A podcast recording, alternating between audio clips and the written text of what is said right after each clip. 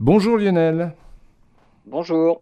Alors vous allez nous parler peut-être euh, d'Hibernatus, non? Le film avec euh, Louis de Funès?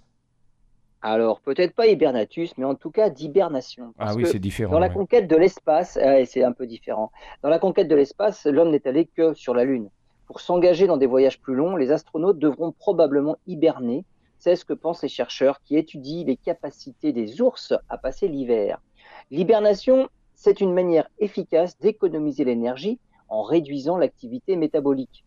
L'hibernation permettrait d'économiser de l'eau, de l'oxygène, de la nourriture et limiterait la production de déchets. Mais ce serait aussi un moyen pour éviter l'ennui, le sentiment de solitude et le stress lié à un long voyage dans un espace confiné.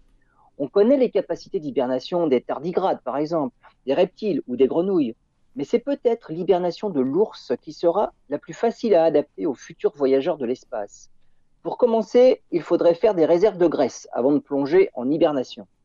Tout comme l'ours, l'hibernation préviendrait contre toute perte osseuse et musculaire, puisque l'ours ne met que 20 jours à récupérer ses capacités après avoir passé 6 mois en hibernation. Des caissons individuels dont la température descendrait à moins de 10 degrés, plongés dans un récipient rempli d'eau pour protéger des radiations, le tout piloté par une intelligence artificielle. C'est comme ça que les chercheurs envisagent le long voyage vers Mars, par exemple. Mais ces recherches, effectuées dans le cadre d'un programme spatial habité dans le système solaire, bénéficieraient aussi à des malades sur Terre qui nécessitent des interventions chirurgicales lourdes et longues.